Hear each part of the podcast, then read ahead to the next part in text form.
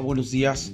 Qué bendición es poder contar nuevamente con la vida que Dios nos da, la gracia que Él opera en nosotros a través de su Hijo Jesucristo, que nos ha dado la oportunidad de poder ser parte de la familia de Dios.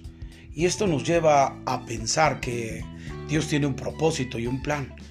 Por eso, en esta serie Conociendo a Jesús, es importante que cada uno de nosotros podamos sacar aquellas palabras que fueron escritas en San Juan capítulo 9 que hoy eh, vamos a leer, pero hemos estado leyendo los capítulos anteriores y ha habido una, una forma de aprendizaje nosotros con respecto a este libro.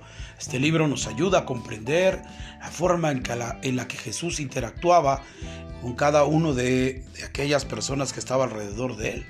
Y esto nos lleva a entender entonces que conocer a Jesús es el impacto fuerte en nuestro corazón para poder hacer lo correcto con respecto a la palabra, no conforme a lo que nosotros creemos o pensamos, porque desde la perspectiva humana puede mirarse algo que es correcto, pero desde la perspectiva de Dios es muy diferente lo correcto a lo humano que lo correcto a lo espiritual. Eh, estuvimos hablando en el episodio anterior que Jesús eh, hace saliva eh, con lodo y, lo mezcla y se lo pone los ojos. Humanamente eso podría ser deplorable. Para, y para, lo, para el pensamiento humano puede ser incorrecto. Pero para el pensamiento de Dios y lo que Jesús quería hacer o lo que él quería hablar y transmitir a través de una revelación era correcto.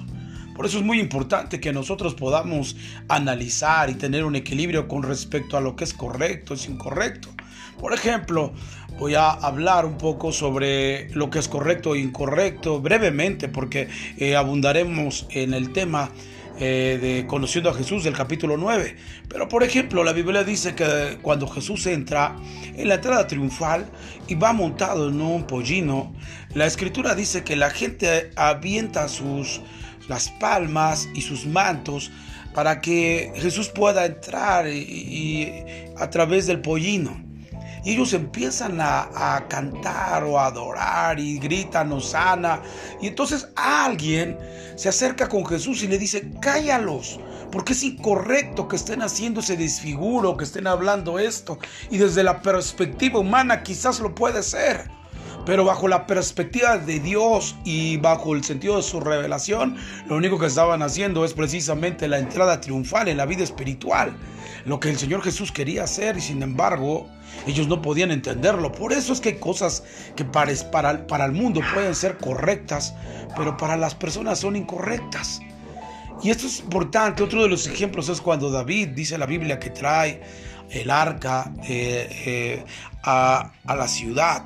Él se siente tan contento, tan alegre eh, por haber traído el arca y, no hay muertes como la que hubo anteriormente con Usa. Ahora él se siente contento. La Biblia dice que entonces él canta, adora y, y hace algo tan suyo en su corazón y sale su mujer después de todo ese evento y le dice, qué vergüenza, es incorrecto lo que has hecho porque tú eres el rey. Y ahí tenemos otra perspectiva de las cosas correctas e incorrectas. Por eso para mí es muy importante que tú y yo podamos comprender la perspectiva y el contexto de cada uno de los pasajes con respecto a los pensamientos que para nosotros pueden ser correctos o incorrectos. Lo que más nos puede llevar al entendimiento de Dios es su palabra. Por eso es importante que cada uno de nosotros tengamos esa habilidad de poder comprender. La Biblia dice que David dice, por causa de él me haré, me haré más vil. Y la escritura dice que David, eh, eh, a los ojos de los hombres, quizás no hizo lo correcto porque era el rey. Su mujer dice hace un disfiguro, pero sin embargo él sabe que él hace lo correcto. Y para Dios, para Dios es importante el corazón de David al, expresar ese agradecimiento. Por eso yo puedo mirar que lo correcto y lo incorrecto no lo puedes tomar desde una perspectiva humana, sino bajo la perspectiva de Dios. Y entonces hablar en el libro de San Juan y hablar sobre conociendo a Jesús debemos de interpretar correctamente la escritura, el contexto de él, para poder dar como referencia que la misma palabra sea la que hable. Y no nosotros introduzcamos pensamientos humanos para que la palabra diga lo que nosotros queremos decir. Porque eso sería una interpretación incorrecta conforme al texto de la Biblia. Nosotros abusamos de ese texto de la Biblia para poder hablar lo que nosotros queremos y eso no es correcto. Por eso es importante que en Conociendo a Jesús y en esta serie Conociendo a Jesús hemos estado tomando versículo tras versículo, pasajes tras pasaje, como dice el profeta, línea tras línea, renglón tras renglón, para no desapegarnos de la palabra ni del contexto, de manera que sea de gran bendición para su vida y no solamente sea un toque emocional, porque puede ser un toque emocional, puede estar eh, tocando las fibras eh, más sensibles de tu vida emocionalmente, pero eso no va a hacer cambio en tu vida. Lo que realmente hace un cambio es su palabra eh, sin adulterar, su palabra que, que llega con naturalidad, la esencia de la palabra trae un cambio en tu vida. Y eso es lo que queremos en esta serie Conociendo a Jesús. Y vemos hoy, quiero leer el verso 35 después de esta introducción. San Juan capítulo 9, verso 35 dice, y oyó Jesús que le habían expulsado y hallándole le dijo, ¿crees tú en el Hijo de Dios? Mire por favor, a veces creemos que el Señor Jesús hace un milagro y después Él se va. Y la realidad es que no. Él está esperando y está cerca de ti para saber cuál es el movimiento que tú harás con respecto a ese milagro que Dios hizo contigo. La escritura dice que Él sana a un ciego y después de que ese ciego eh, le preguntan eh, y le dicen que le dé gloria a Dios. Sin embargo, Él dice, yo no sé, ustedes dicen que es pecador ese hombre, pero ah, lo más maravilloso es que a mí me sanó. Y él tiene la evidencia del impacto. Por eso yo hablé anteriormente que en medio de la sociedad lo que más impera y lo que más impacta de la palabra de Dios en una, en una persona precisamente es el entendimiento del respaldo de Dios cuando Él quiere hacer algo con una persona. Y eso es lo que nos enseña. Este hombre tiene la convicción no religiosa. Este ciego que ha sido sanado no tiene la convicción religiosa, sino tiene la convicción de que alguien que vino y puso, hizo una oración y puso lodo en sus ojos, pudo mirar. Y esa es la mejor, la, mejor convicción que puede existir en un hombre. La habilidad del Señor Jesús de poder comprender el acercamiento de una realidad a la vida de una persona. Y eso es lo que hace el impacto. Eso es lo que hace el gran movimiento para que tú y yo podamos comprender cómo es la vida del Señor Jesús a a nuestro corazón. Por eso es muy importante y básico que cada uno de nosotros podamos entender esta serie conociendo a Jesús. No se trata de tener solamente conocimiento básico con respecto a Jesús, sino la forma de interactuar de Él, de manera que nosotros podamos proyectar en nuestra mente quién es Jesús. Y Jesús no deja a este hombre porque la Biblia dice que lo corren de ese lugar a este ciego. Pero Jesús oye que le habían expulsado. Esto es interesante. Jesús siempre está al pendiente de nosotros en un seguimiento de una sanidad, de un milagro. Él está consciente de que va a necesitar, nosotros vamos a necesitar de Él y Él está cerca. Ahora este ciego es expulsado y dice la escritura que Jesús lo oye y lo halla. Esto es interesante. Y lo halló porque lo estaba buscando. Y él le dijo, ¿crees tú en el Hijo de Dios? Y eso es la convicción que tú y yo debemos de tener. Cuando recibimos algo es la convicción y la certeza de lo que Dios está haciendo en, en tu vida y en mi vida y que no tiene que ver nada con asuntos religiosos y con uno, sino con el, el Señor Jesús obrando y acercándose a nosotros. Y él le pregunta, la pregunta crucial que todos debemos de tener después de un milagro poderoso del Señor Jesús es, ¿crees tú en el Hijo de Dios? Porque eso es lo interesante. Jesús envió, Dios envió a Jesús a este mundo para impactar precisamente esa sociedad necesitada, tan carente de, de, una evidencia de Dios. Y ahora Jesús se está manifestando ahí para que la gente pueda conocer que Jesús realmente es el enviado.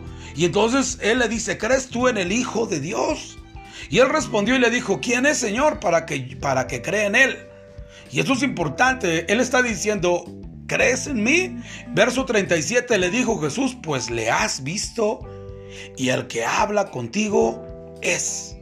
Esto es interesante. Jesús jamás hablaba de manera cortada, siempre fue directo, fue al clavo. Y él le dice, estás hablando con él, ¿crees en él? Y esto era precisamente porque estaba teniendo lucha con la credibilidad de las personas, le estaban haciendo dudar y él tenía que creer en la posición de, de, haber recibido el milagro. Necesitas permanecer creyendo. Y eso es lo que el Señor Jesús le dice. Crees en el Hijo de Dios y le dice, eh, dime quién es para que crea en Él. Y él le dijo, y claramente Jesús le dijo, pues le has visto y Él habla contigo. Él es. Y entonces él dijo, creo Señor, y le adoró. Y esto es muy, muy importante que tú y yo podamos comprender esa perspectiva de una reacción al Señor Jesús acercándose a, tu vida y a mi vida. Y la respuesta de credibilidad de nosotros hacia Él da un impacto de proseguir teniendo ese milagro en nosotros. Pero aquí me llama mucho la atención, hablando sobre, eh, sobre la vida del mundo, es que la gente que no conoce a Dios va a creer por el impacto de la veracidad del quien hace el milagro y de quien respalda a Dios. Por eso yo sigo creyendo que cada una de las cosas que hacemos aquí en la tierra debe de tener el respaldo de Dios para que pueda efectuar un impacto en aquellos que no creen. Y eso es lo que pasa. Las palabras que Jesús le dice a este ciego, se las dice después de haberlo sanado. Pero el impacto de Dios sobre el enviado que era Jesús hace un milagro sobre este ciego de nacimiento. Ahora, escúchame bien, la sociedad en la que vivimos tiene bastantes eh, carencias de credibilidad porque la gente ha abusado sobre, sobre el sentido de la religión.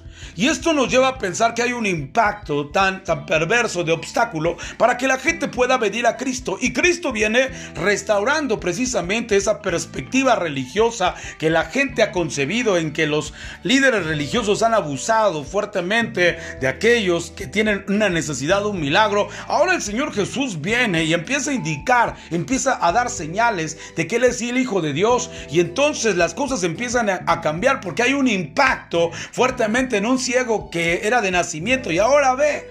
Y eso es lo que impacta a la sociedad.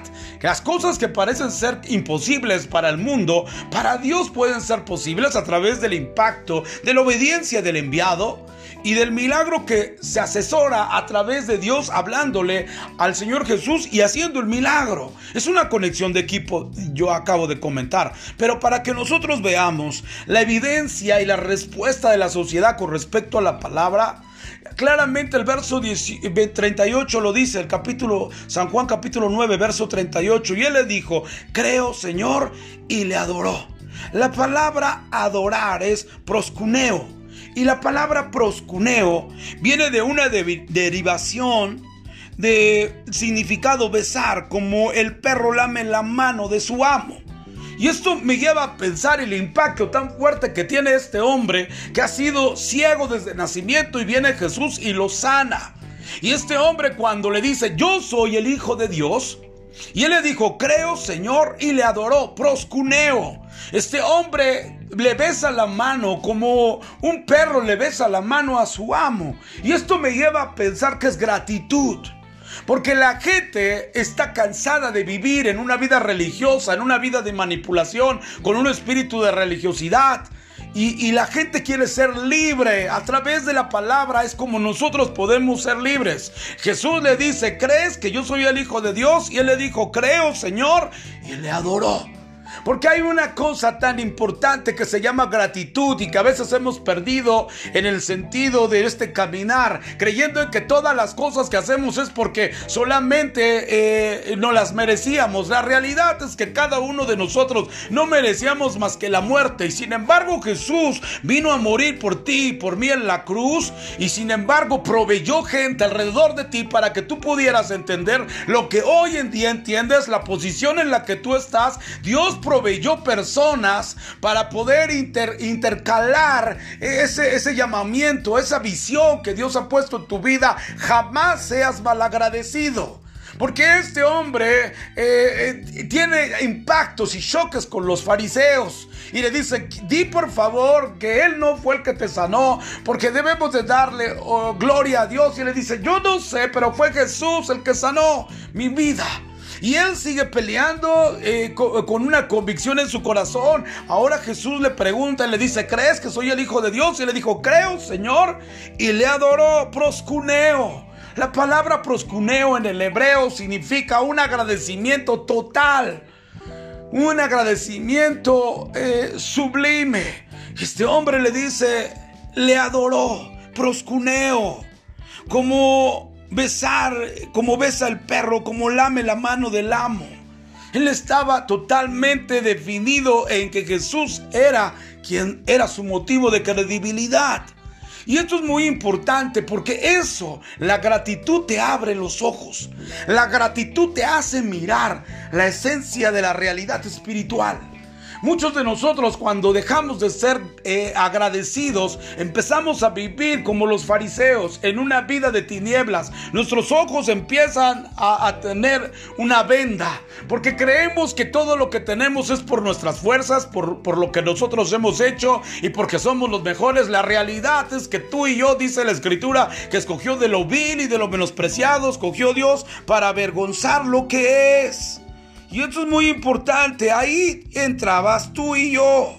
Y eso es lo que tú y yo debemos de comprender en esta, en, esta serie, conociendo a Jesús. Quien debe de brillar es Él. Quien debe de estar eh, eh, siendo posicionado en una alta estima es Él. Sin embargo, nosotros debemos de aprender sobre este ciego, la gratitud. Él adoró, le dijo, creo, Señor. La palabra Señor es curioso y le está diciendo, creo, creo que tú eres el dueño de todo. Y le adoró. Hoy en día nos hace falta esa perspectiva de adoración. Creemos que adorar solamente se, se, conjuga, se dirija en unos cantos. La realidad es que la adoración va mucho más allá.